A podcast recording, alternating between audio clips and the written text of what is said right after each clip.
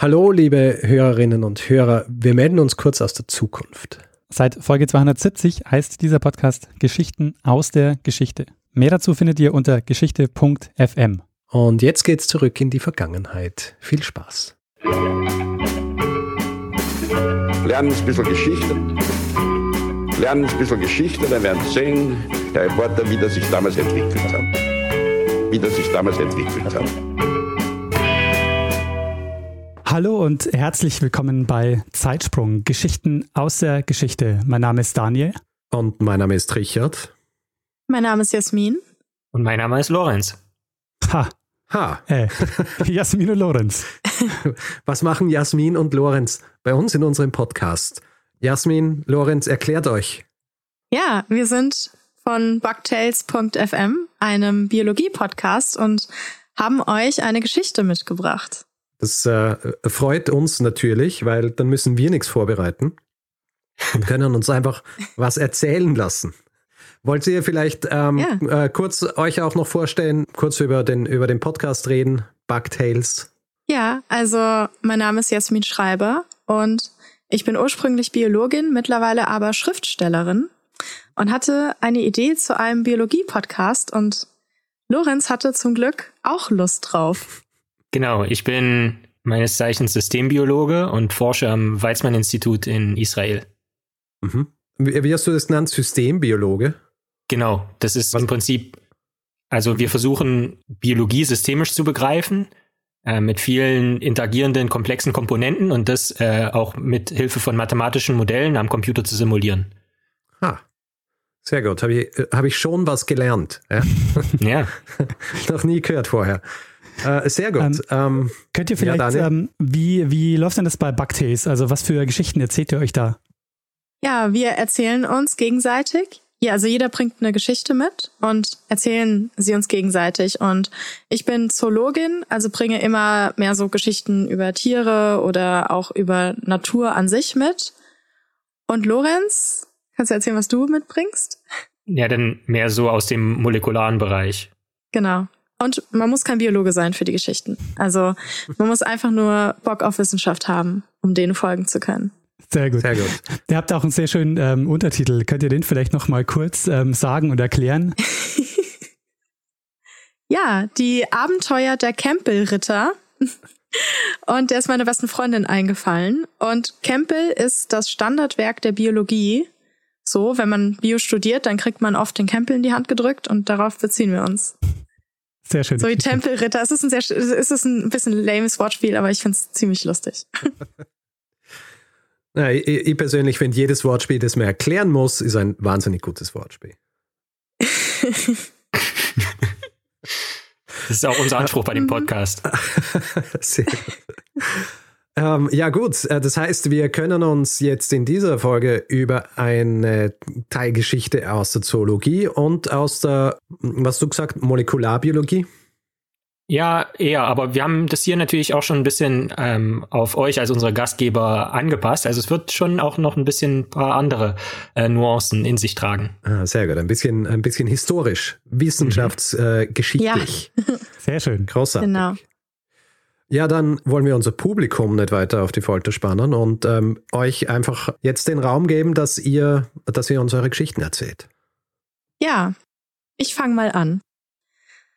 Und zwar habe ich gleich eine Frage an euch. Und zwar eine Schnecke, ein Kalmar, ein Pinguin und ein Stinktier haben was gemeinsam. Was könnte das sein? Ui. Ja, es, das klingt wie so ein Witz, ja. Geh ja. Es klingt, äh, es klingt, den, haben die nicht alle irgendein Sekret, das sie von sich geben? Ähm, Stimmt, ist mir gar nicht aufgefallen, aber nee, darum geht's nicht. Aber welches Lebewesen gibt kein Sekret von sich? Also fast alle Lebewesen geben naja, Sekrete von sich. Eh, äh, aber ich spreche jetzt ja. nicht von, von, von Kot oder sonst wie, sondern so ein Sekret wie Schleim oder äh, Dinge, die halt nicht einfach Abfall sind, sondern für zu gewissen Zwecken verwendet werden, wie ja. Ab, Feindesabwehr oder so Geschichten. Ja, aber das ist es nicht. Okay. Hm. Soll ich euch sagen? Sie sind alle nach derselben Person benannt. Und zwar What? nach Alexander von Humboldt. Ah. So. Ah. so die Humboldt-Pinguine und die anderen haben alle lateinische Namen, wo immer Humboldi hinten dran ist. So. Und Alexander von Humboldt ist einer der bekanntesten Forschungsreisenden überhaupt, ja. Zum Beispiel hat er gemeinsam mit Karl Ritter die Geographie als überhaupt als eigenständige empirische Wissenschaft begründet. Und auch in all den anderen Dingen, die er gemacht hat, war er eigentlich so Pionier. Und ich will jetzt gar nicht so ausufernd auf seine Biografie eingehen. Das würde, na, das wäre wahrscheinlich so eine Zeitsprung dreigeteilte Folge, weil er mhm. sehr viel gemacht hat. Meine Geschichte soll sich auf seine erste große Forschungsreise konzentrieren. Und zwar die große Südamerika-Reise, die von 1799 bis 1804 stattfand. Humboldt stammt aus einer preußischen Offiziersfamilie und weder Preußen noch Offiziere waren ja dafür bekannt, dass bei ihnen irgendwie locker zuging. Er genoss also eine sehr streng preußische Erziehung, sehnte sich dabei aber schon immer danach, Forscher zu werden. Und nachdem er einigen Widrigkeiten trotzte, also der Vater starb, die Mutter peitschte ihre Söhne Wilhelm und Alexander durch so eine klassische preußische Schullaufbahn in Vorbereitung auf einen Staatsdienst, erbte er nach dem Tod der Mutter ein sehr großes Vermögen, das ihn plötzlich finanziell unabhängig machte. Und er jetzt keinen Grund mehr sah, ähm, keine Expedition zu wagen. Und er begann also, sich darauf vorzubereiten. Er hatte davor an der Handelsakademie studiert, aber dann auch quasi, um sich so ein bisschen mit Wissenschaft zu ähm, befassen, an der Bergakademie. Und ist also schon ein bisschen erprobt im, wie man Wissenschaft ausführt. Er war auch ziemlich gut mit Goethe befreundet und die haben zusammen geforscht, also alles ziemlich wild. Und dann beschloss er, okay, ich mache jetzt eine große Forschungsexpedition, egal wo es hingeht, ja. Und als erstes hat er dann massig Instrumente gekauft. Und er war damals dafür bekannt, total besessen von Messungen und Daten zu sein. Und sein späterer Expeditionstrupp war nicht so groß, also ganz anders als zum Beispiel diese personenstarken Expeditionen von Cook und Co., also wo die da irgendwie mit 50 Leuten losgezogen sind. Jedoch hatte Humboldt, keine Ahnung, hunderte Instrumente dabei, also viel mehr als jede andere Expedition und auch so das Neueste vom Neuen, wie zum Beispiel das gerade erst erfundene Mikroskop und solche Sachen. Und er tat sich dann mit dem französischen Botaniker Aimé Bonpland zusammen und schaffte es, nach zwei Jahren Versuchen und immer wieder Scheitern, inmitten der Revolutionskriege die spanische Krone davon zu überzeugen, die Expedition zu unterstützen. Er hatte mittlerweile einen exzellenten Ruf als Wissenschaftler und Bergminenexperte. Er kannte die Spielregeln der Diplomatie und sein Vater war ja auch Kammerdiener bei der Prinzessin von Preußen gewesen. Das heißt, er kennt sich mit höfischen äh, Belangen und wie man da so agiert aus. Und er bekam dann einen sehr, sehr großzügigen Forscherreisepass und entsprechende Empfehlungsschreiben, sodass er volle Handlungsfreiheit hatte. Also da stand dann auch drin, dass alle Gouverneure und Beamten ihm im gesamten spanischen Kolonialgebiet entgegenkommen sollten, ja. Und am 5. Juni 1799 stach das spanische Schiff Pizarro endlich in See und Humboldt, der schon seit der Kindheit eben komplett besessen von der Idee großer Schiffsreisen und von innovativer Feldforschung war, konnte endlich seinen Traum erfüllen und das Ziel war Südamerika. Also er hat auch vorher gesagt, egal wo es hingeht, Hauptsache weg. so. Und über das Ziel, ja, es war echt so, weil, naja, Preußen fand er nie so richtig gut und er war dann auch irgendwie in Österreich und so, es war ihm aber alles zu eng. Kenn ich. Und ja, kenne ich auch. ähm, über das Ziel dieser Forschungsreise schrieb er in einem Brief, ich werde Pflanzen und Fossilien sammeln mit einem vortrefflichen Sextanten und einem Chronometer. Ich werde nützliche astronomische Beobachtungen machen können. Ich werde die Luft chemisch zerlegen. Dies alles ist aber nicht Hauptwerk meiner Reise. Auf das Zusammenwirken der Kräfte, den Einfluss der unbelebten Schöpfung auf die belebte Tier- und Pflanzenwelt, auf diese Harmonie sollen stets meine Augen gerichtet sein. Also, daran sieht man, dass Humboldt einen etwas anderen Ansatz hatte als die meisten anderen Forschungsreisenden. Er wollte jetzt nicht einfach nur kartografieren und Proben sammeln, Arten bestimmen. Also das wollte er zwar auch, aber nur, um das Zusammenspiel der gesamten Natur zu verstehen, also das System. Sein Ansatz war also sehr holistisch, was aus der heutigen Perspektive recht modern ist, ja, was damals noch nicht so gängig war. Also quasi systembiologisch. Ja, ja genau. genau. Sehr gut. so. Als das Schiff dann schließlich in Südamerika ankam, hat es Humboldt echt umgehauen. Ja, also wenn man aus Mitteleuropa kommt, ist Natur natürlich schön und so. Aber man muss sich vorstellen, wie er plötzlich im tropischen Regenwald steht und es einfach quasi nicht packt, so wie mannigfaltig alles ist. Und sein Expeditionskollege Bonpland sagte damals, ich komme von Sinn, wenn die Wunder nicht aufhören. Und um zu erfassen, was sich den beiden Männern da für ein Bild bot, können wir ja kurz mal über den tropischen Regenwald reden. Sechs Prozent unseres Planeten, Planeten sind aktuell noch, also mal schauen, wie es nach der Amtszeit von Bolsonaro weitergeht, von Regenwald bedeckt, ja. Und eine Frage an euch. Was meint ihr, wie viele Tierarten gibt es auf der Welt? oh, sind da Insekten auch dabei, oder? Ja. Oh. Sind auch Tiere. ja, ja, eh, halt, es sind halt Insekten. Ja. Also es sind äh, ja. viele Milliarden wahrscheinlich. Oh. Nee, nicht ganz so viele. Milliarden ist äh, was willst. Tierarten, Milliarden Tierarten wäre schon heftig. Also ich würde schätzen so um die 500.000. Mhm. Also man schätzt, dass auf der Welt zwischen 3 Millionen und 30 Millionen Tierarten Ui. gibt. Okay. Man weiß es nicht sicher, weil natürlich noch total viel nicht entdeckt ist. Und man geht davon aus, dass über die Hälfte der Tier- und Pflanzenarten in diesen tropischen Regenwäldern zu finden sind. Ja?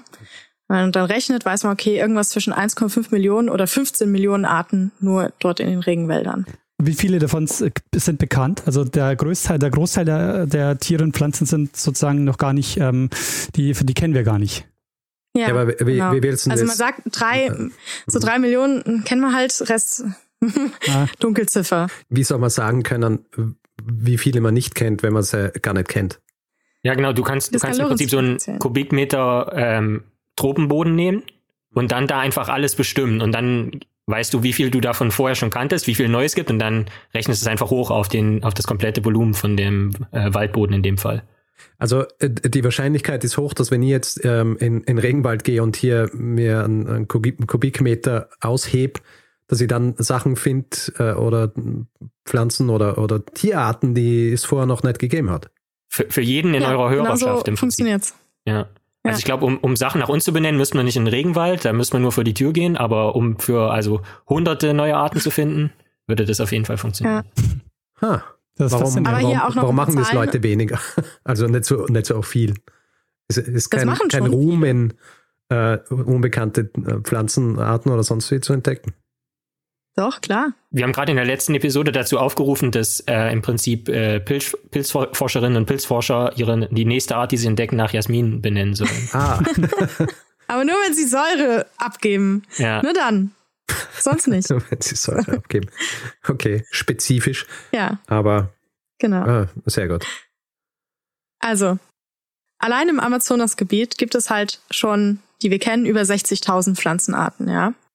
Wir kennen 1000 Vogelarten, mehr als 300 Säugetierarten und ungefähr 2000 Fischarten. Und mal so ein bisschen den Maßstab zwischen uns hier in Europa und dort, Südamerika, zu vergleichen. Biologen haben bei einer Expedition auf einer Fläche eine Fläche abgesteckt von der Größe von zwei Fußballfeldern. Und dort haben sie ungefähr 500 Baumarten gefunden, ja. Das ist nicht viel, zwei Fußballfelder. 500 Baumarten sind viel. Vergleich, mhm. hier in Europa gibt es überhaupt nur 50 Baumarten. ja. Also das ist ja schon so ein bisschen so bisschen mehr los. Und in den Regenwäldern, das ist ja jetzt, bezieht sich ja auf das von Richard eben, leben über 80 Prozent aller Insektenarten. So, also ich kann schon echt verstehen, wenn man da auf einmal steht, irgendwie im 18., Ende des 18. Jahrhunderts, steht da auf einmal, kommt irgendwie aus Preußen und denkt sich, okay, so, was ist hier los? Also was, und, was sitzt jetzt hier auf mir? Das habe ich im Leben noch ja, nicht gesehen. Ja, und äh, kann ich erzähle euch gleich auch, Humboldt war recht radikal in seinen Versuchen und so. Also wissenschaftlich ganz besonders interessiert hat ihn immer schon der Galvanismus, so, der auch bekannt ist als tierische Elektrizität. Und heute sagt man dazu einfach Muskelkontraktion durch elektrischen Strom. so. Und Humboldt liebte die Natur und war schon anders als viele anderen Forscher zu der Zeit. Er war eher rücksichtsvoll und hat versucht, möglichst nachhaltig zu handeln. Dennoch war es der Zeit geschuldet, dass die Experimente, die er mit Tieren machte, trotzdem aus der heutigen Sicht nicht so toll sind, ja.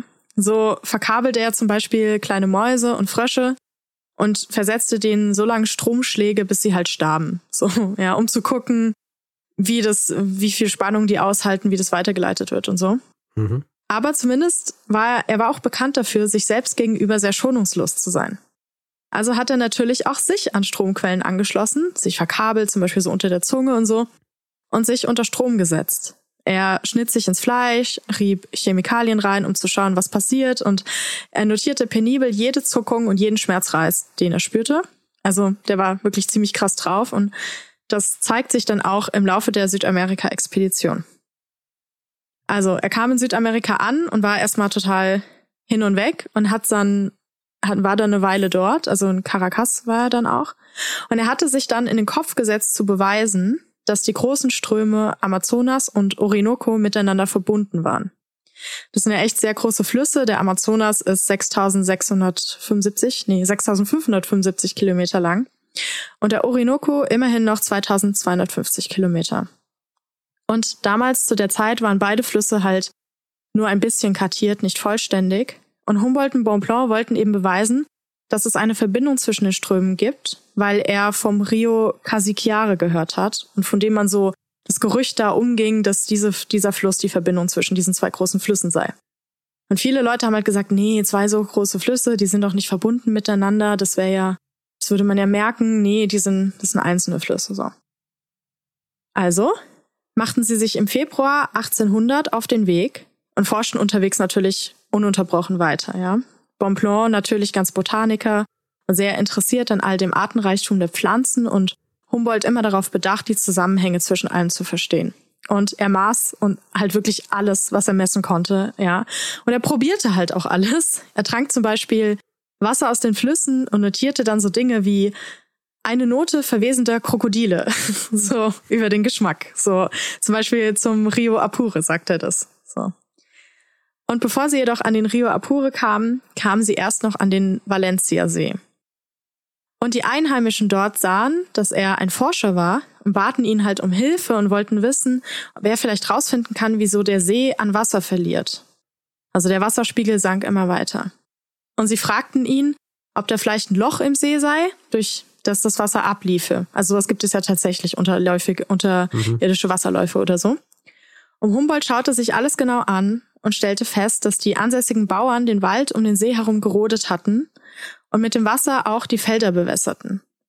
Und er stellte dann also die Theorie auf, dass eben die Erosion des Bodens ohne das stabilisierende Wurzelwerk, der fehlende Schatten und dadurch auch die höhere Temperatur rund um den See und auf dem See dazu führen, dass sich eben das Klima an See geändert hat und er deshalb stärker verdunstet.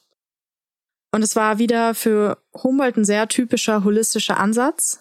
Und damit war er einer der ersten, die Theorien zum menschengemachten Klimawandel aufstellten. Ah. Was für die damalige Zeit auch ziemlich revolutionär war. Ja. Man muss sich halt vorstellen, es ist ein sehr großer See, der ist, glaube ich, 30 Kilometer lang mhm. und 20 bis 40 Meter tief. Und er war halt wirklich so ganz umgeben von ganz dichtem Urwald, der auch zum Teil bis in den See so rein ging. Also mit mhm. so Bäumen, die im Wasser stehen und so. Ja. Und das war halt alles platt. Also die haben da wirklich äh, den ganze Fläche, wirklich so hunderte Meter drumherum alles gerodet. Und jetzt konnte die Sonne halt ungehindert drauf scheinen. Das mhm. Wasser mhm. versickerte zum Teil auch am Uferboden, weil da die Wurzeln nicht mehr stabilisiert haben und so. Ja. Und Seitnot hier, bis heute geht's dem See übrigens weiterhin schlecht. Die haben das einfach weitergemacht. Bis in die 1970er oder 80er haben die den zum Bewässern genutzt. Und dann dachte man sich, oh, das Wasser sinkt. Mensch, da leiten wir dann halt mal das Abwasser rein, weil dann steigt das Wasser wieder. Und die Wasserqualität ist natürlich total lausig. Ähm, er kippt da und um, eine Algenblüte nach der anderen, ist voll mit Krankheitserregern und so und versalzen. Also, ja. Wir haben, haben leider nicht viel, nicht viel gelernt daraus. Aber interessant auch, dass es ähm, bis in die 1980er Jahre gedauert hat, dass sie sich ja mal gedacht haben, ja. na gut, eventuell sollten wir hier äh, gegensteuern, dass sie dann mit Abwasser gegensteuern ist. Ja, das war nicht so, nicht so gut. Nicht Idee. Aber sie reisten dann weiter, nachdem sie das da geklärt haben. Und Humboldt sah halt noch viele andere Fälle, wo der Mensch in die Natur eingriff und sie zerstörte. Zum Beispiel kamen die einer katholischen Mission vorbei, die ihre Lampen mit dem Öl aus Schildkröteneiern betrieb. Keine Ahnung, warum denen anderes Öl nicht gut genug war. Auf hm. jeden Fall sammelten die halt immer alle Eier dieser Schildkröten, die dort an den Sandbänken Eier legten und haben aber keine übrig gelassen, für die, damit die Schildkröten halt schlüpfen. Mhm. so. Mhm. Und Humboldt fragte sich, warum es da noch Schildkröten gibt, aber die Individuen war einfach sehr alt und die haben halt nicht dran, kam nicht auf die Idee, mal ein paar Eier liegen zu lassen. Ja, das hat er dann denen gesagt, so hier, ihr müsst auch mal ein paar Eier liegen lassen, ja, so, mhm. sonst gibt es bald keine Schildkröten mehr. Und das hat ihn alles schon ziemlich bestürzt und auch sehr beschäftigt und hat dann noch mehr quasi eingezahlt, dass er Dinge versucht hat, systemisch zu begreifen. So. Und dann ritten sie halt weiter und kamen dann in der großen Ebene der, ich weiß nicht, wie man es ausspricht, Janos an. Das muss man sich so quasi als so ein riesiges Staubbecken vorstellen. Total trocken und unerträglich heiß. Doch hier und da gab es so Tümpel. Und diese Tümpel waren voll mit Zitteraalen. Und Zitteraale gehören nicht zu den Aalen, die sehen so ein bisschen so aus, deswegen hat man die damals so genannt. Die gehören aber eigentlich zu den Messerfischen. Und Electrophorus electricus galt bis letztes Jahr als einzige Zitteraalart. Aber letztes Jahr wurden noch zwei neue Arten entdeckt, Electrophorus varii und Electrophorus voltai. Und Zitteraale sind richtig krasse Tiere, ja. Die besitzen sogenannte elektrische Organe, die sie quasi in eine Art Autobatterie verwandeln. Die elektrischen Organe produzieren schwache elektrische Felder, mit denen die Tiere sich orientieren können, merken, wenn da irgendwie, irgendwie ein Objekt kommt, das im Weg ist. Und sie kommunizieren auch untereinander damit. Allerdings können sie auch sehr starke elektrische Schläge austeilen, wenn sie sich verteidigen wollen oder jagen. Und sie können da echt Spannungen mit fast 900 Volt raushauen pro Schlag. Hm. Also wenn man so vergleicht, Steckdose hat 230 Volt, ne? Und da kann man schon dran sterben. So ein Zitteraal, wütender Zitteraal, nicht gut. Also Tipp zum Überleben, Zitteraale nicht anfassen. So. Es sei denn, man ist Alexander von Humboldt. dann schon. De in ja? dem Fall hieß er dann Zitter Alexander von Humboldt. Okay. Ui, ui, ui, uh, aber ja. Also Zitter Alexander von Humboldt war natürlich gleich Feuer und Flamme. Das sind ja quasi seine Traumtiere, so Stichwort Galvanismus. Und er kam dann auf eine Idee für ein total ziemlich grausames Experiment. Und zwar ließ er Pferde in die Tümpel treiben, in denen die Zitteraale natürlich direkt ausgerastet sind und wie verrückt Stromstöße von sich gaben. Die Pferde wurden dadurch gelähmt und fielen ins Wasser und viele von ihnen ertranken halt, weil sie halt ohnmächtig waren. Und die warteten dann einfach, bis die Zitterale sich im wahrsten Sinne des Wortes ausgepowert haben, ja, und wirklich ganz schwach nur noch waren und mhm. nur noch ganz schwach Spannung aufbauen konnten, weil es dauert auch, bis du Spannung aufbaust als Zitteraal. Und Humboldt wäre nicht Humboldt, wenn er da nicht an sich selbst experimentieren würde. Also sobald die so ein bisschen schwacher waren, hielt er dann auch die Hand rein, er fasste die Zitterale an, er fasste die Aale an und ein Stück Metall, er fasste die Aale an und seinen Freund Bonpland Beide fassten die Aale an, sich gegenseitig und ein Stück Metall. Also das ging in allen möglichen Konstellationen. Die haben stundenlang Versuche gemacht und bekamen eine Menge elektrischer Schläge ab, die immer noch ganz schön heftig waren. Ja, also das war jetzt nicht so, dass es jetzt nur noch so ein bisschen bitzelt oder so. Mhm. Und dennoch schrieb er mit der typischen Humboldt-Gelassenheit dann in sein Journal Muskelschwäche, Gelenkschmerz, Übelkeit bis zum nächsten Morgen. So normal halt so für ihn. Also der sah damals auch schon ziemlich schlimm aus, weil er dauernd an sich selbst rumschnitt und irgendwie sich mit Strom anschloss. Also seine ganze Haut war übersät von Wunden und yeah. zum Teil auch so Eiterblasen und so. Also. Huh. Ich meine, äh, also es klingt ein bisschen so, als, als hätte ihm das ein bisschen getaugt, oder? Ich habe auch schon überlegt, ob er vielleicht ein bisschen drauf stand auch. Ja, also ich meine, das, das, macht man ja nicht nur aus, aus reinem Forscher, Forschergeist hier, oder? Ich meine, es gibt nur ja. Forscher, die sich nicht äh, verstümmeln zu, zu solchen Zwecken. Ja. Also ich, ich, gehe mal davon aus, dass er, dass er, dass er das nicht wahnsinnig gestört hat. Kleiner ja. Kink. Wahrscheinlich. Ich mein, man weiß ja nicht so viel über ihn. Also es ist ja auch sowieso, dass man ihn mittlerweile als homosexuell einordnet, weil man weiß gar nichts eigentlich über sein Dating-Life, außer dass er halt immer so ähm, Männerfreundschaften hatte, ja. die ein spezieller immer so Mitbewohner hatte und so. Und man weiß halt wirklich nicht, ob er seine Sexualität zum Beispiel ausgelebt hat oder ob er doch yeah. zu sehr gefangen war in dieser preußischen Geisteshaltung hm. und das halt unterdrückt hat. Ja. So. Ich meine, es ist ja tatsächlich so, dass, dass immer dass, dass man das Gefühl hat, dass Männer früher sehr, sehr gute und viele äh, Männerfreundschaften gehabt haben. Die ja dann eben in Wirklichkeit dann oft äh, homosexuelle Beziehungen waren, aber die sind dann natürlich in genau. der Literatur entsprechend anders vermerkt worden, weil es geht ja nicht an, dass man ja. schreibt, dass jemand tatsächlich eine Beziehung mit einem genau. hat, die über das Ja, das waren, da gibt es auch so ein paar ganz konkrete Männer, mit, bei denen man denkt, dass er hm. da vielleicht eine Beziehung zu denen hatte. So. Ja. Aber das ist ja cool. Also ich meine, wie viele ähm, Identifikationsfiguren hat man dann als Schulermann von früher so? Ja, ja, ja, Und das eigentlich äh, schön, dass, naja, aber damals stand ja auf Homosexualität in Preußen, glaube ich, die Todesstrafe. Also eh gut, dass er da hm. ja bedeckt geblieben ist. Ja, so. Die, die offizielle Version war ja, dass er äh, nur mit der Wissenschaft äh, verheiratet oder verliebt ist. Nur die Wissenschaft. Ja, genau. Hm. naja, aber zurück nach diesem Aal-Experiment ging es halt weiter und nach einer Weile gelangten sie an die Kapuzinermission in San Fernando de Apure am Rio Apure. Und der Plan war jetzt, über diesen Fluss durch den Regenwald bis zum unteren Orinoco zu paddeln, was dann so ungefähr 300 Kilometer Flussstrecke sind und von dort aus den Orinoco lang paddeln, bis man diese Verbindung findet. Und sie machten sich am 30. März 1800 auf den Weg und der war sehr, sehr beschwerlich.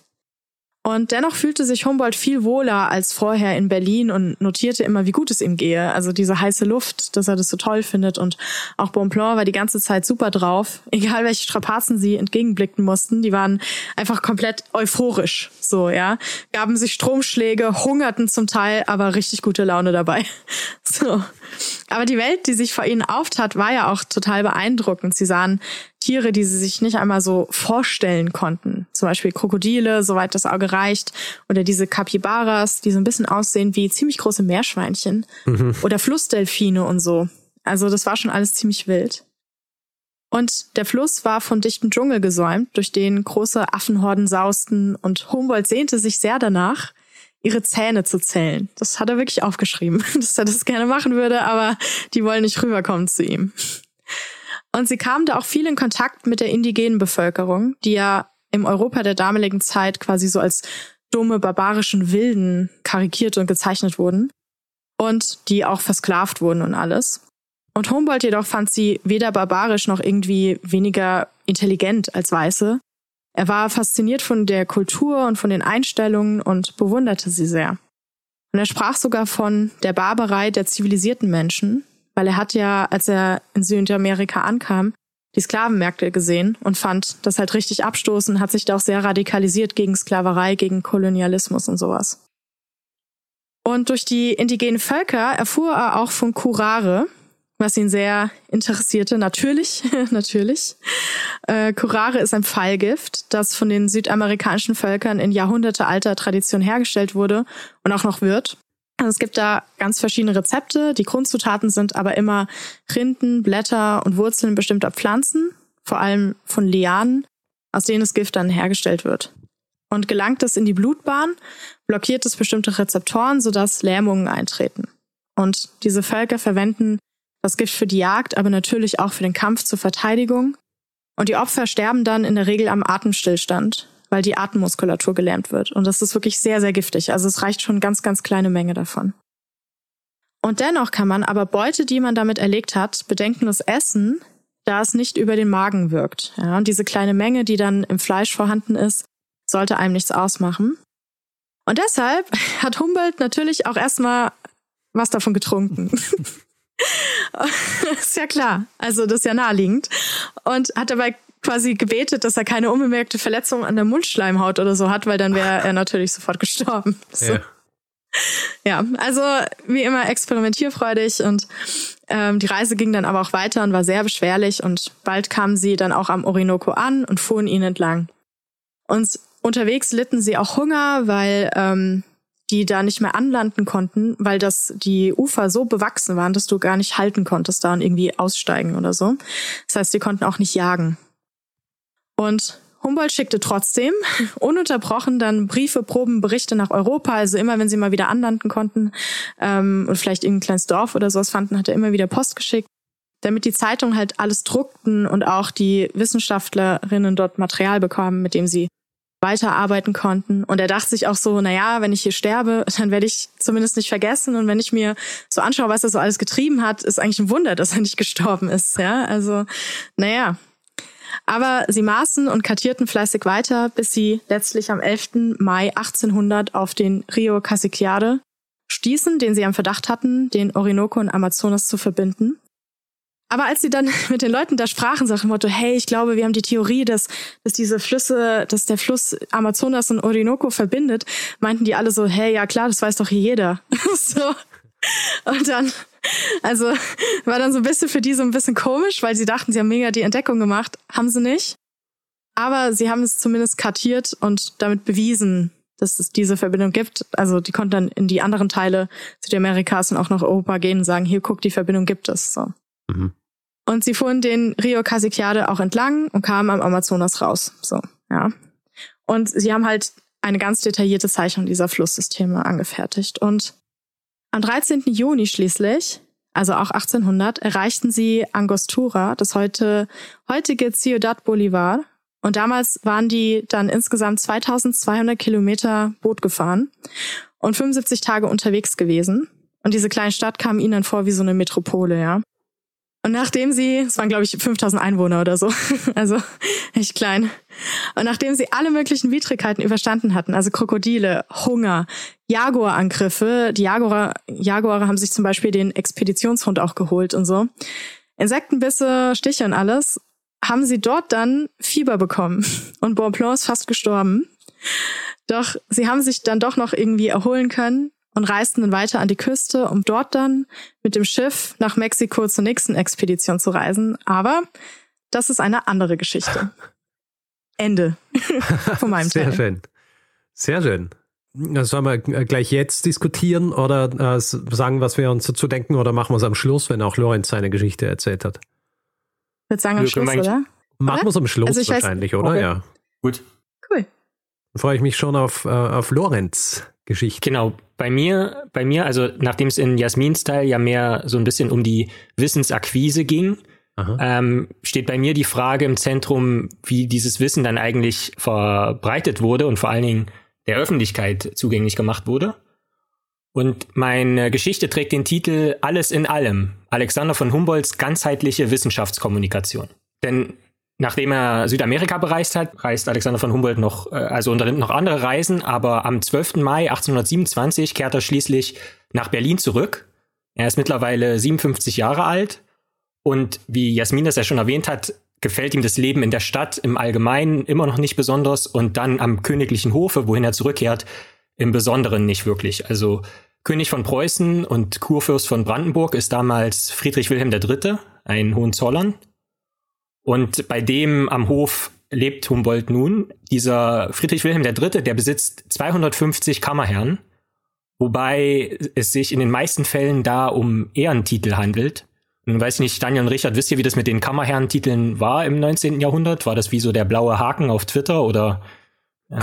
Ich kann es da, ich kann's da nicht jetzt spezifisch zu den, zu den Kammerherren äh, sagen, aber grundsätzlich natürlich viele dieser Titel, die die vergeben worden sind am Hof, haben ursprünglich einmal bestimmte Bedeutung gehabt, aber dann natürlich, äh, wie du sagst, es ist dann mehr so eine, so eine Auszeichnung gewesen. Es gibt ja zum Beispiel, ich weiß nicht in welcher Folge, ich habe einmal eine Folge gemacht, wo ich über zum Beispiel äh, den Mundschenk oder so zum Beispiel äh, Graham. Und der Mundschenk ist ja dann später nicht mehr der gewesen, der tatsächlich einschenkt und so weiter, sondern hat, es war im Grunde einfach ein höherer Titel dann auch am, am Hof. Mhm. Also ja. ähm, bedeutet nicht, dass jeder von diesen 250 Leuten dem, dem Kaiser dann in die, in die Kleider geholfen hat. Ja. Genau.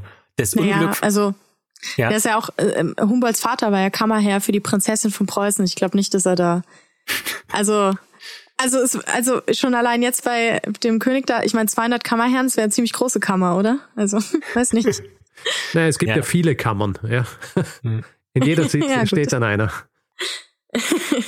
Ja, und vor allem, die hatten ja das Berliner Stadtschloss und dann noch dieses Kronprinzenpalais, also da war ja schon an sich äh, waren jede Menge Möglichkeiten. Das Unglück für Humboldt war nun, dass er also aber tatsächlich wirklich etwas für diesen Kammerherrentitel tun musste. Mhm. Ja, das heißt, von ihm, von ihm wurde erwartet, dass er Teil des höfischen Kreises wurde, ohne jedoch selbst politisch aktiv zu werden. Konkret musste er den König unterhalten und ihm nach dem Abendessen etwas vorlesen. Und das hat Humboldt schon gemacht mit so gespielter Höflichkeit, aber eigentlich hat er das überhaupt nicht gemocht und ähm, er hat eigentlich hinter dieser Höflichkeit, also die hat er nur vorgespielt und, und hat eigentlich tiefe Abneigung empfunden, weil schon drei Jahrzehnte vorher hat er in sein Tagebuch geschrieben, dass Zitat Fürstennähe auch den geistreichsten Männern von ihrem Geiste und ihrer Freiheit raubt. Also für ihn war das im Prinzip nur so Zeitverschwendung. Ja. Und die Zeit, die er eigentlich dann zum hatte, um das zu machen, was er am liebsten machte, nämlich Wissenschaft, die fand er nur zwischen Mitternacht und drei Uhr morgens. Ja, nur da konnte er seine wissenschaftlichen Schriften von den Reisen weiter ähm, anfertigen und so weiter. Also die Zeit und, vor dem zweiten Schlaf. Genau. Und also den, den, den, König, den König zu unterhalten, war sozusagen der Preis, den Humboldt bezahlen musste, um Wissenschaft betreiben zu können. Heutzutage müssen Wissenschaftlerinnen und Wissenschaftler ja einen beträchtlichen Teil ihrer Zeit darauf verwenden, finanzielle Drittmittel einzuwerben, um in der verbleibenden Zeit dann die eigentliche wissenschaftliche Arbeit sicherstellen zu können. Ja, ja. Und dabei haben wir jetzt die ganze Zeit, die für Gremienarbeit und die Einhaltung irgendwelcher bürokratischen Vorschriften aufgewendet werden muss, noch gar nicht erwähnt. Mhm. Das heißt, ähm, wenn, wenn du zum Beispiel vor der Wahl stehen würdest, dass du am Monarchen am Abend was vorliest und dadurch sind deine, ist, dein, ähm, ist deine Forschung finanziert, würdest du das wahrscheinlich machen, oder? Ähm, naja, ich finde es schlimm, sich bei Leuten anbiedern zu müssen. Also ich finde es dann schon gut, wenn man Anträge schreibt und so selber die Arbeit nochmal durchdenken muss und so. Also das finde ich dann schon besser an sich, weil ja, sich mit so Leuten gemein machen, das geht dann, glaube ich, noch, also in, auch im ideellen Sinne ja, auf weiß, Kosten der, der Wissenschaft. Noch will. Ja. ja, aber guck Fängt mal. an mit Vorlesen und dann. Ja, aber jetzt mal so ja, Der, der Queen ein bisschen was vorlesen am Abend, würde ich, würd ich schon machen. Das ist schon nett. Es kommt halt darauf an, ob man, ob man Antimonarchist ist oder nicht. Ja? Dann ist es egal, ob es die Queen ist oder, oder sonst jemand. Dann ist es eine Prinzipienfrage. Wobei der Prinz William und seine Frau, die waren tatsächlich mal bei uns, am, als ich noch am Deutschen Krebsforschungszentrum gearbeitet habe, mhm. äh, waren die zu Gast und die waren wirklich sehr, also demütig und auch interessiert wirklich an der Forschung. Und also ähm, den würde ich, also habe ich äh, gern was über Wissenschaft erzählt. dann haben wir jetzt schon, dann haben wir jetzt schon welche gefunden, denen du vorlesen würdest, um deine Forschung ja. zu finanzieren. Schau, so schnell geht's. Aber apropos Vorschriften, weil ich auch gesagt habe, dass es viele bürokratische Vorschriften heutzutage noch gibt und die man sich dann auch immer kümmern muss, so diese ganzen Vertragswerke und so weiter. Preußen war zu der Zeit von Alexander von Humboldt, also wir sprechen ja gerade über das Jahr 1827, ein Polizeistaat, in dem es kein nationales Parlament gab, in dem ständig überall Militär präsent war, also vor allen Dingen eben in Berlin. Und wissenschaftliche Zusammenkünfte wurden eher mit Argwohn betrachtet. Studentische Verbindungen wurden meist umge umgehend gewaltsam aufgelöst. Und nicht nur deshalb fremdelte Humboldt immer mehr mit der Politik, also sowohl praktisch als auch theoretisch in seinen Überlegungen. Ähm, er entschied sich also schließlich dazu, sich in Gänze auf Natur, Wissenschaft und Erziehung zu konzentrieren. Denn, so schrieb er, mit dem Wissen kommt das Denken und mit dem Denken komme die Kraft. Und das sei doch dann besser als Eigenantrieb, um zu wachsen, als irgendein ein politisches Diktat. Mhm. Was Humboldt also wollte, war Wissen für alle. Denn Humboldt glaubte an die Macht von Wissenschaft, Lernen und Bildung. Humboldt wusste, dass er die Berlinerinnen und Berliner an wissenschaftlichen Erkenntnissen teilhaben lassen musste, um die preußische Landeshauptstadt zu einem Wissenschaftszentrum auszubauen. Und die Tatsache, dass er Berlin ja an sich nicht sehr mochte, zeigt halt schon, dass es ihm halt vor allen Dingen um die Wissenschaft ging, also um, um ein Zentrum für die Wissenschaft und nicht so sehr um die Blüte Preußens. Einige seiner Bücher, beispielsweise die Ansichten der Natur, die er 20 Jahre zuvor veröffentlicht hatte, schrieb Humboldt bereits für eine breite Leserschaft. Also äh, breit im Sinne von vielfältig, nicht im Sinne von Opium berauscht oder so. Und ähm, so etwas stieß natürlich gerade in intellektuellen Kreisen nicht immer auf Gegenliebe. Ja, schon Galileo Galilei wurde dafür kritisiert, dass er seine wissenschaftlichen Abhandlungen auf Italienisch verfasste, in der Sprache der Fischweiber und Wollhändler, anstatt auf Latein. Wobei die Kritik da nicht so sehr von wissenschaftlichen Kollegen kam, sondern eher von der besorgten Inquisition. Ja. Natürlich. Ja, generell ist es ohnehin so, dass sich Wissenschaftler damals wie heute in so einem Dreieck bewegen, im Prinzip zwischen wissenschaftlicher Gemeinschaft, den Oberen, seines politische Entscheidungsträger oder Geldgeber und der Öffentlichkeit. Und eigentlich darf man sich mit keinem von denen verscherzen, um seine äh, wissenschaftliche Integrität nicht zu verlieren. Was noch hinzukam, populärwissenschaftlich zu schreiben und dann, wie im Falle Humboldts, populär zu sein, erzeugt natürlich Missgunst und Neid allenthalben. So trug es sich zu, dass vom 3. November 1827 bis zum 26. April 1828 Humboldt eine öffentliche Vortragsreihe begann mit insgesamt 61 Vorträgen, die jeweils vor etwa 400 Studenten und Lehrenden in einem Hörsaal der Berliner Universität gehalten wurden. Und diese Berliner Universität hat ja sein Bruder Wilhelm von Humboldt gegründet. Und diese Vorträge waren so beliebt, dass ab dem 6. Dezember 1827 parallel dazu zusätzlich Veranstaltungen vor jeweils etwa 1000 Menschen in der Berliner Singakademie angeboten wurden. Das ist da, wo heute das Maxim Gorki Theater steht. Mhm. Und diese Veranstaltungen erstreckten sich also insgesamt über einen Zeitraum von etwas mehr als einem halben Jahr, in denen Alexander von Humboldt teils mehrfach pro Woche freie Vorträge hielt. Frei heißt, Humboldt sprach frei, ohne Manuskript. Seine Notizen brauchte er nicht wirklich, denn schließlich war er ein Faktensammler und durch, seine, durch sein hervorragendes Gedächtnis für Details bestens vorbereitet auf diese Vorträge. Frei hieß aber auch, dass die Vorträge frei zugänglich waren. Der Eintritt war frei. Er kostete kein Geld. Und nicht nur das, Humboldt zahlte sogar für die anfallende Miete für die Vortragssäle aus eigener Tasche. Und all das sprach sich bald herum. Humboldt war Stadtgespräch.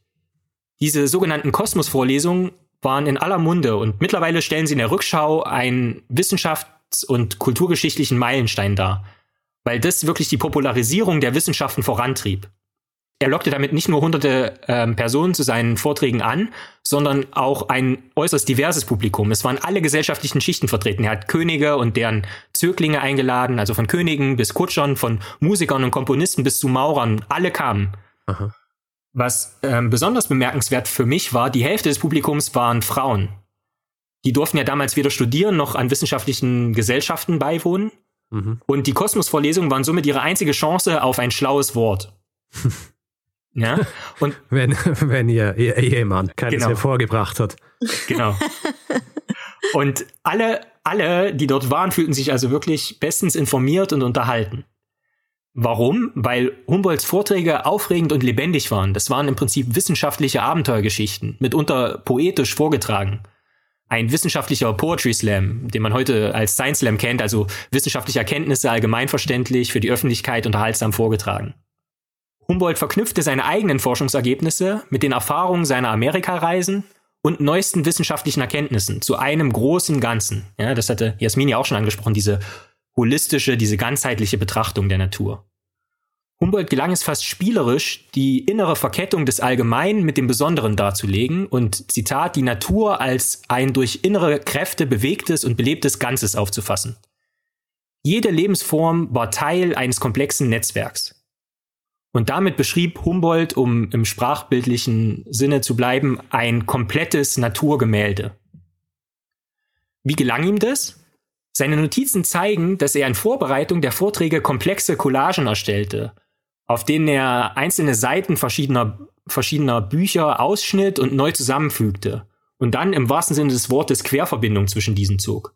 Er schaffte quasi Verknüpfungen zwischen Forschungsthemen, die vorher disjunkt, also ohne Schnittmenge, erschienen. Und äh, interessanterweise hat mir ähm, Jasmin gestern ein Foto geschickt von ihrer Vorbereitung auf die Folge und ihre Notizen sehen lustigerweise ganz ähnlich aus.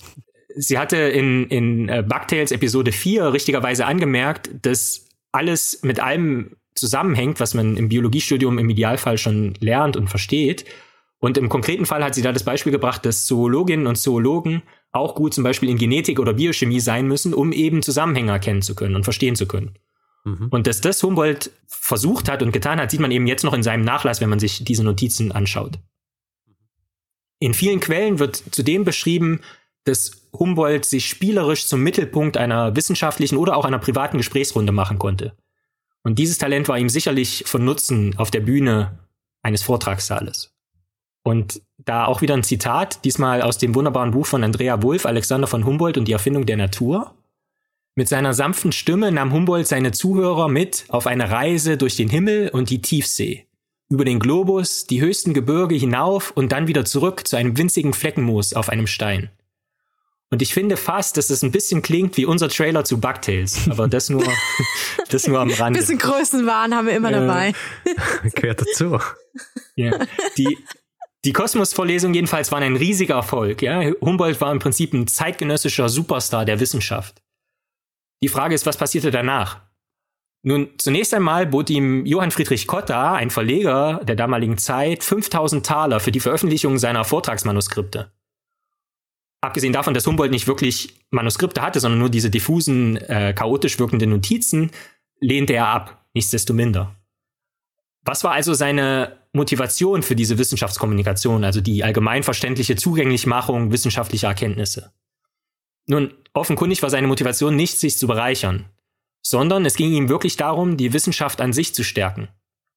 Jasmin hat es ja auch schon erwähnt, dass er, bevor er auf seine Reisen aufbrach oder auch während seiner Reisen noch, dass er immer Artikel in Zeitungen lancierte auf der ganzen Welt, um seine Forschungsreisen zu finanzieren, also um da erstmal Aufmerksamkeit für zu generieren und auch um sicherzustellen, dass sein Unterfangen nicht vergessen wird, wenn er einmal wirklich auf einer der Expeditionen ums Leben kommen sollte.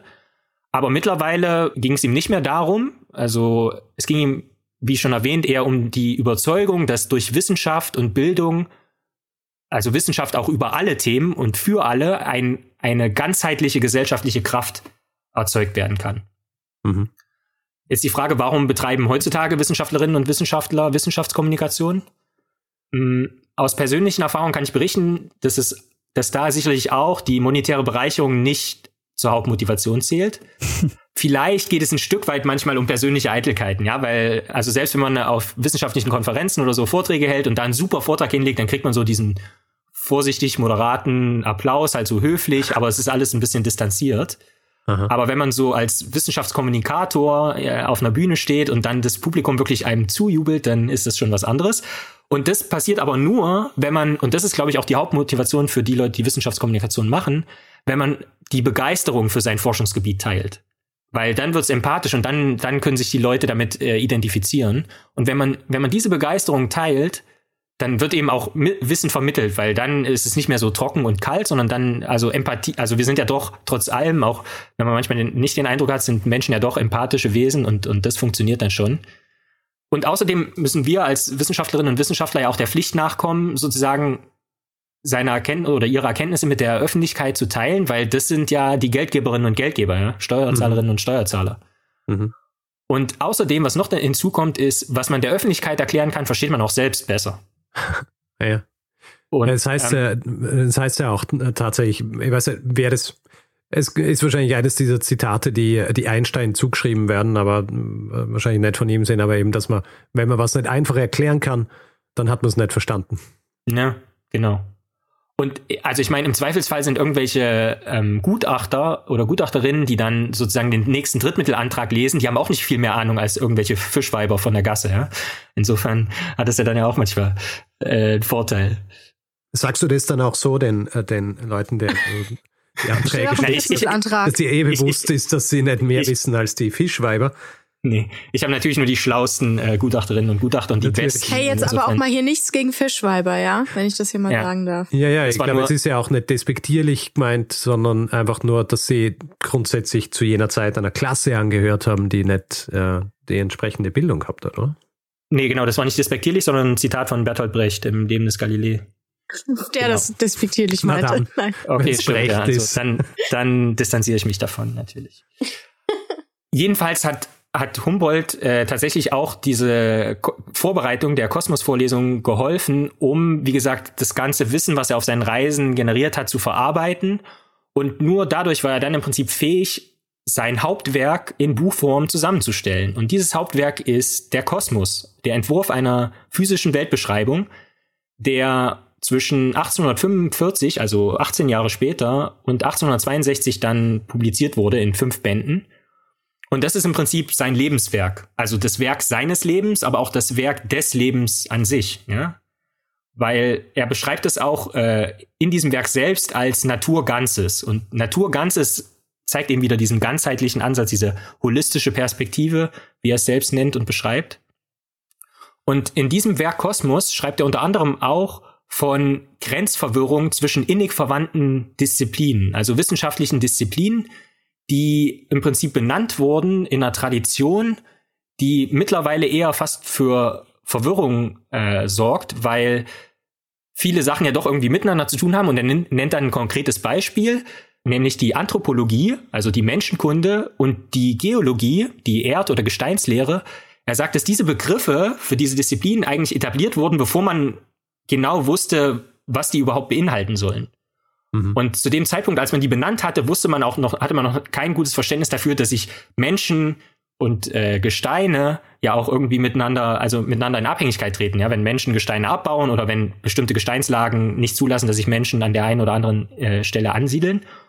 Und das würde mittlerweile so ein bisschen zu einer Verwirrung äh, in dieser ganzheitlichen Betrachtung der Natur führen, weil man drückt dem Ganzen ja erstmal so einen Stempel auf und sagt, okay, das ist jetzt Menschenkunde, aber in die Menschenkunde gehört auch ganz viel Geologie zum Beispiel mit hinein. Mhm. Und diese Benennungsprobleme haben wir eigentlich auch heute noch in den modernen Wissenschaften, während bei der Benennung von neuen Tier- und Pflanzenarten die Benennung eher beliebig ist und kein Problem darstellt, solange man taxonomische Kategorien äh, einhält. Also zum Beispiel, wenn man eine neue Art entdeckt, dass man zumindest den gleichen Gattungsnamen nimmt oder so. Jasmin hat das ja schon angesprochen, dass zum Beispiel manche Tintenfische dann, dass die Gattung dann einfach Humboldi hieß, ähm, aber die, der eigentliche Gattungsname dann eben beibehalten wurde. Aber es gibt tatsächlich große Benennungsprobleme in einer anderen Kategorie, nämlich bei unseren Genen. Gene sind die Funktionsabschnitte in unserem Erbgut und der Mensch hat in etwa 20.000 verschiedene von diesen. Und bei vielen dieser Gene weiß man noch nicht, worin deren Funktion besteht. Ja, entsprechend besitzen die auch noch keinen Namen, sondern nur eine Abkürzung mit einer willkürlichen Zahlenkombination. Und zum Beispiel manchmal, wenn ich mich mit solchen Datensätzen in meiner Arbeit beschäftige und dann sehe ich auch irgendwie ein bestimmtes Gen, was noch nicht näher bekannt ist, dann sehe ich auch nur diese, diese kryptische Abkürzung und denke dann, ah, okay, von dem Gen weiß man noch gar nicht so richtig, was es macht, aber zum Beispiel hier äh, im Fettgewebe oder so, was ich mir jetzt angucke, da scheint das eine Rolle zu spielen. Interessant.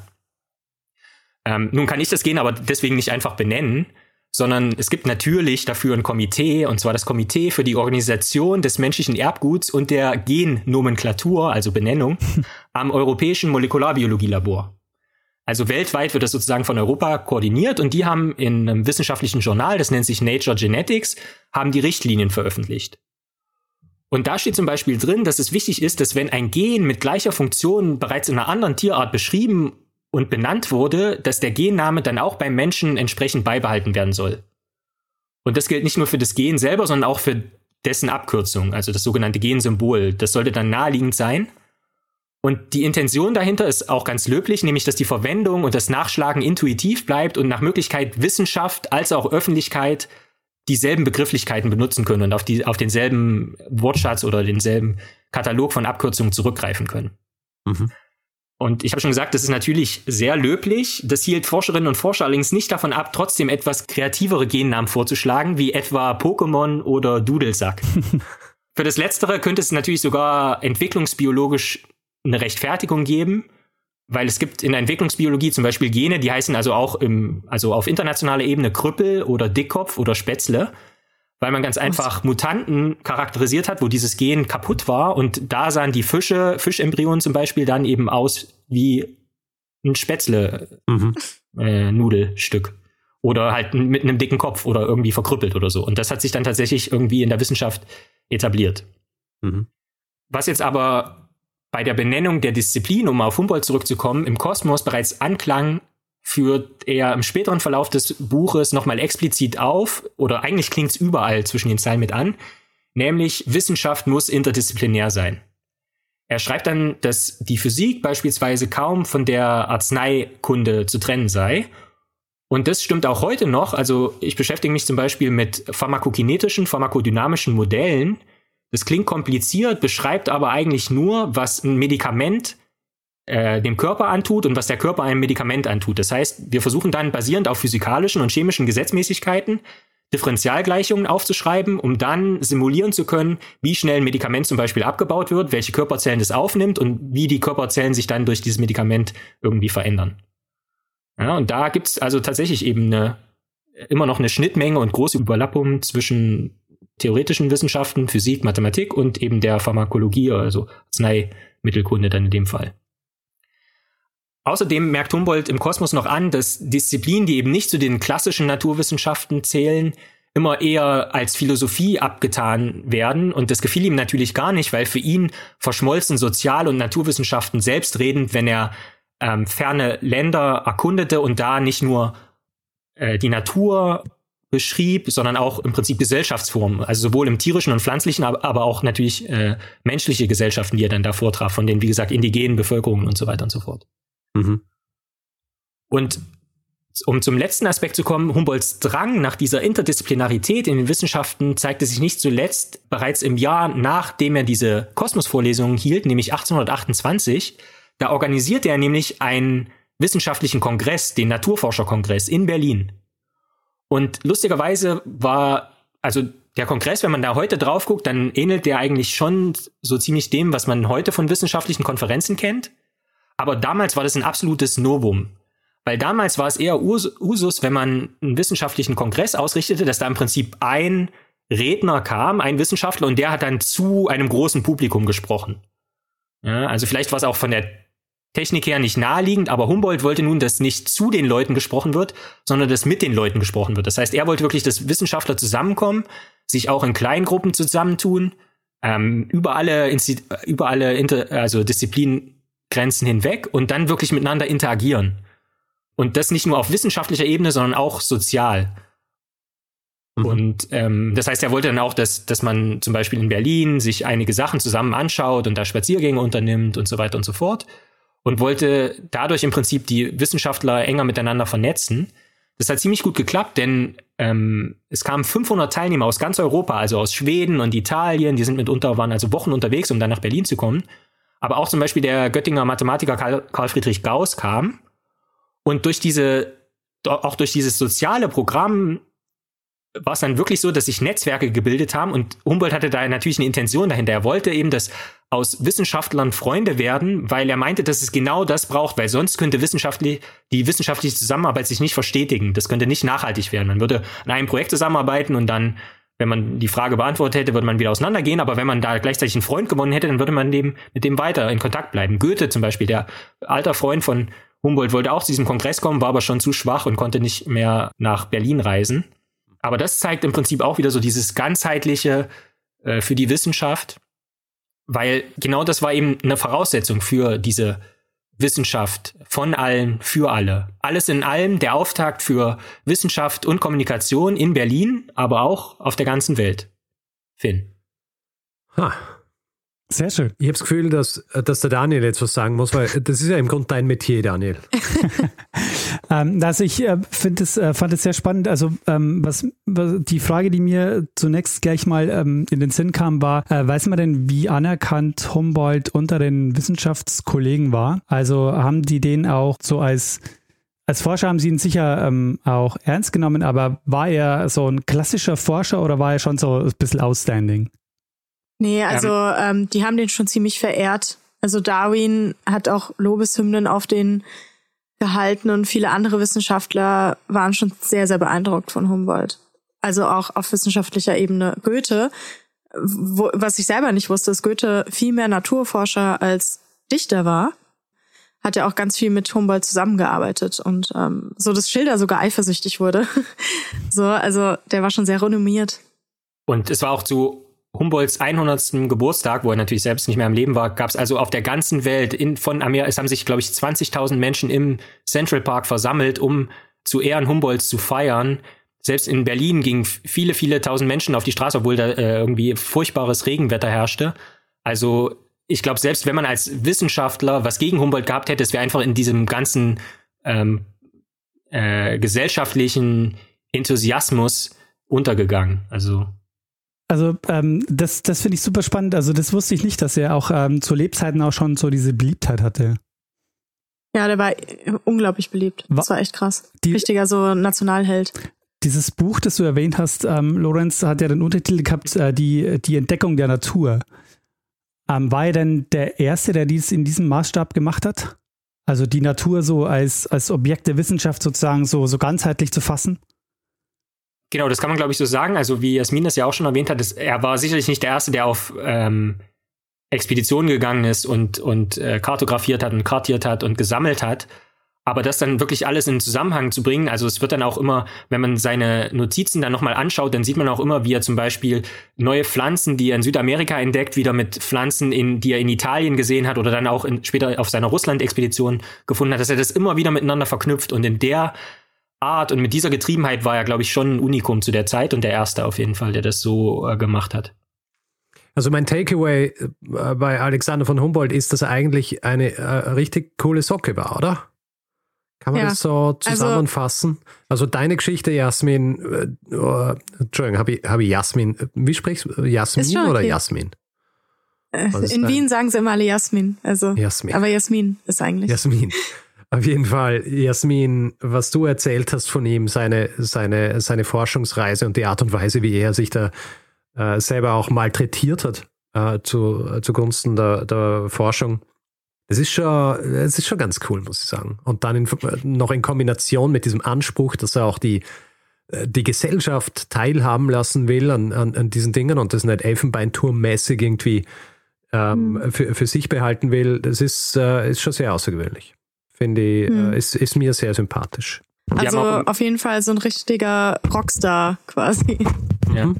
Wir, wir haben im Vorhinein, äh, also in Vorbereitung auf diese Folge, haben wir auch äh, uns gefragt, naja, also müssen wir nicht auch irgendwie kritisch sein, müssen wir nicht irgendwas kritisch anmerken? Und das Einzige, was uns dann eben natürlich aufgefallen ist, dass er schon halt ein Kind seiner Zeit war und dann halt von diesen Privilegien äh, profitiert hat, die er einfach hatte, also nah am Königshaus zu sein. Aber auf der anderen Seite zum Beispiel dem ganzen Kolonialismus und so weiter, dem stand er ja kritisch gegenüber. Jasmin hat es ja. ja. erzählt, dass er ja. also den, den Sklavenhandel also nicht an, mit anschauen konnte und mhm. so weiter und so fort. Insofern, also ja, hat sich schon. Ja, ja. ja. Hat sich also, auch sehr eingesetzt für dann.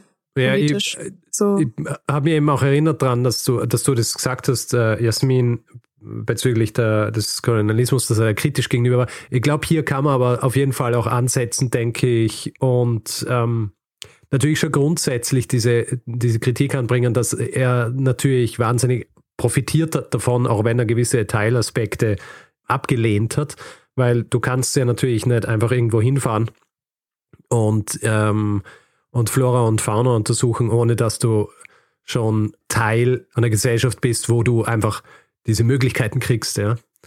Mhm. Also ähm, ist natürlich dann auch, äh, wie du, Lorenz, auch schon gesagt hast, keine Kritik wirklich an der Person Alexander von Humboldt, weil er eben Kind seiner Zeit war. Ja? Das heißt, und äh, natürlich haben die Leute dann so wie in allen anderen Ländern, wo die, die profitiert haben vom, vom Kolonialismus, hat er halt auch einfach davon profitiert, ähm, automatisch. Ja, und schwierig da irgendwie dann auch rauszukommen, weil sonst hätte er all seine Forschungsreisen so gar nicht äh, machen können. Ja, also der, das ist ja eh auch das, was ich dann auch nicht mehr unterbekommen habe, aber genau das ist es ja auch seine Herkunft. Also dieses ähm, aus dieser preußischen Offiziersding, aber auch mit Adelsstand und so. Also er war einfach ultra privilegiert. Es war halt keine Zeit, wo jeder alles machen konnte. Und ähm, wie du sagst, er war ein totaler Nutznießer des Kolonialismus und ähm, das ist halt natürlich sowieso schwierig. Also zum Beispiel, wenn du Biologie studierst, also so wie ich Zoologie, dann kann ich zum Beispiel dann zu einer NGO gehen und dann Tiere schützen. Aber bis ich dort ankomme, während des Studiums und sowas, habe ich unglaublich viele Tiere getötet. So, und sie untersucht, ja. Das ist ja. halt so, also immer ja. diese Diskrepanz zwischen, naja, was man eigentlich will und dem, was geht und was sein muss und was halt nicht geht. Das ist dann schon immer sauschwierig so. Ja, also wenn dann einmal deine Biografie geschrieben wird, ja, wird es dann auch kritisch angemerkt. ja. Jasmin, hat, Jasmin hat ganz viele Insekten, leider. Oh Gott. Was ich in den Alpen mit dem Etherfangglas. Oh, ich will gar nicht dran denken, ey. Aber erstaunlich finde ich ja auch, dass er überhaupt so lange überlebt hat. Also er hat ja ähm, sehr viele ja, ne? Reisen unternommen. Und ich meine, wir haben jetzt schon einige Folgen auch zu Expeditionen gemacht und die Leute sind ja gerade, äh, wenn es ähm, so ähm, Richtung Urwald ging, auch ähm, reihenweise auch gestorben an unterschiedlichen Krankheiten. Ja, also ich finde es auch gut, dass er halt immer dachte, naja, was ist, wenn mir was passiert? Und dabei wahrscheinlich schneidet er sich gerade irgendwie was auf und weiß nicht, fast gerade ein Tiger ins Maul oder so. Weiß ich, ja. weiß ich auch nicht. Also ja. das ist echt krass. Und dann, dann kommen sie da an nach dieser langen Reise und dann kriegen sie Fieber. so. Denkst du auch, was falsch gegessen oder so?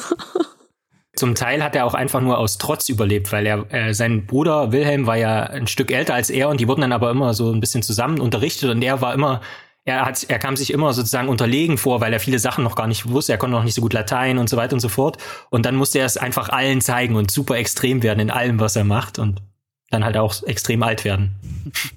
Die dachten ja sogar tatsächlich, als er Kind war, deshalb, weil er mit seinem zwei Jahre älteren Bruder unterrichtet wurde, dass er geistig eingeschränkt sei. Ja. Also weil er halt komischerweise mit fünf noch nicht so gut Latein konnte wie sein Bruder oder so. Und dann dachten sie wirklich, dass der, naja, so nach dem Motto, na, der Alexander, der ist auch immer rumgelaufen mit so ein bisschen wie ich als Kind, Taschen voll Insekten und Steine und wollte immer nur raus und nicht lesen und so. Dachten die, der ist so ein bisschen beschränkt, tatsächlich. Und dann hat später als Erwachsener so Goethe und Darwin und so, die sagen, die haben noch nie jemanden so Schlaues getroffen. Also, ist schon krass. Er ist ähm, eben nicht äh, klassisch Book Smart gewesen, äh, sondern Street Smart. Und äh, natürlich hat sich das dann ja entsprechend dann auch entwickelt zu einer äh, ziemlichen Booksmartheit, äh, weil er dann ja. mit, mit, seinen, mit seinem Faktenwissen ohne, ohne Aufzeichnungen seine Vorlesungen vor, vor dem Publikum halten hat können. Na, der hat für ein Dreijahresstudium dann acht Monate gebraucht. Also das kann ich für mich von mir jetzt nicht sagen, zum Beispiel. Das kann ich leider von, von mir auch nicht sagen, ja, andersrum. meinem Studium. ja, eher andersrum bei mir auch. Aber ähm, ja, Daniel, hast du noch was hinzuzufügen?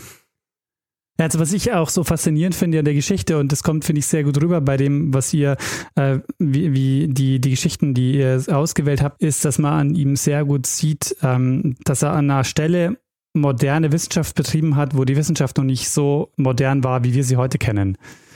Also auch diese ganzen Instrumente mhm. zum Beispiel, die er dann mitnimmt und ähm, dass er auch so äh, alles vermessen will und so. Das ist ja auch eine, eine Geschichte, die, die zu dem Zeitpunkt auch sich so, ähm, so sich so erst etabliert. Mhm. Ah, das finde ich sehr faszinierend. Auf jeden Fall. Ich meine, so Goethe zum Beispiel, da wurde ja gerade das Mikroskop erfunden. Und Goethe hatte Angst vor dem Mikroskop, weil er meinte so, naja, empirische Wissenschaft ist halt das, was ich mit den Augen sehen kann. Und wenn ich jetzt irgendwas so im Detail angucke, dann verliere ich den, den Kontakt zu dem System, in dem das eingebettet ist. Also Goethe hat Humboldt auch auf diese Idee gebracht, dass alles irgendwie zusammenhängt.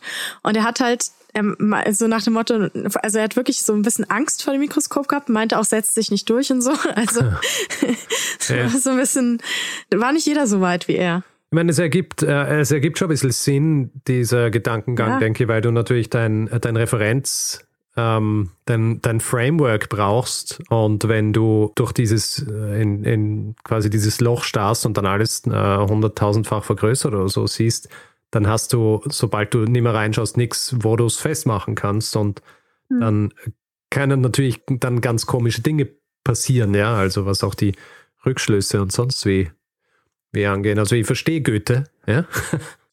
Ich und Goethe, wir, wir denken gleich, würde ich sagen. Deswegen, ja, interessant.